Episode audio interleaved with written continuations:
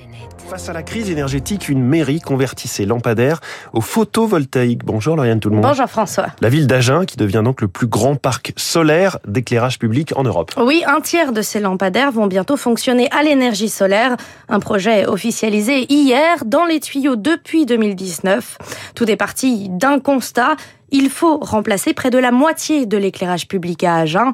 Christophe Hainaut est le directeur général adjoint de l'agglomération. Notre réseau est quand même très vétuste, avec des réseaux euh, qui sont euh, en pleine terre, et euh, forcément au bout de 30 ans, 40 ans, ils sont en mauvais état, il faut tout changer. Des travaux nécessaires, mais qui viennent au pire moment. En pleine crise de l'énergie, la commune craint pour sa facture d'électricité qui risque de bondir en 2023.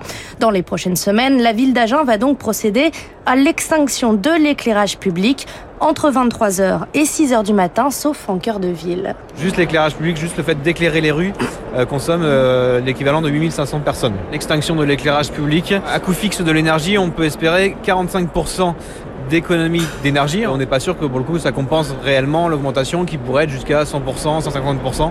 Pour atteindre 60% au moins d'économie d'énergie, la ville va donc combiner l'extinction de l'éclairage avec le solaire.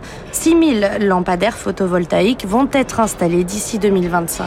Dans les lotissements notamment, sur les grands axes ou les grandes routes, euh, il y a quand même des contraintes techniques par rapport à l'ensoleillement, l'ombrage, euh, qui font qu'en centre-ville, à certains endroits, ça peut être compliqué de mettre du solaire. Plutôt, on va dire, euh, des sites dégagés, il faut pas qu'il y ait trop de végétation non plus. Il y a des arbres au-dessus des panneaux, ça peut poser des difficultés pour les panneaux solaires. Coût d'investissement, plus de 15 millions d'euros. C'est le deuxième plus gros projet de la commune. Mais sur le long terme, ce sera des économies, garantit Laurent Lubrano. C'est le directeur général de Fonroche Lighting, basé près d'Agen.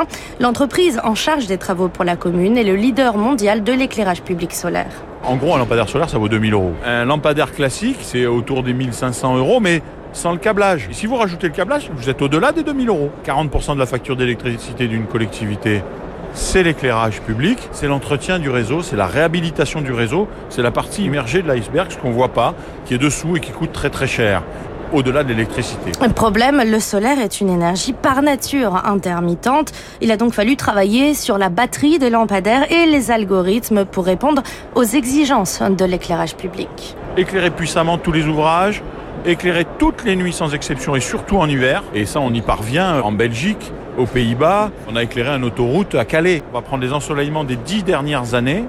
Le pire ensoleillement, le pire mois, et on va dimensionner la puissance du panneau solaire et la batterie par rapport à ce mois le pire pour atteindre les besoins de ce maître d'ouvrage. Et les entrepreneurs de regretter qu'il n'y ait pas plus d'aide pour la conversion au solaire des collectivités dans le projet de loi d'accélération des énergies renouvelables, en ce moment en commission à l'Assemblée nationale. Lauriane Tout le monde qui a donc fait ses emplettes au, au salon des maires de France. Lauriane, vous nous avez pas rapporté un petit lampadaire solaire pour la rédaction? J'ai pas eu le temps, désolé. Ah, bon, pas de question de budget en tout cas, c'est bien.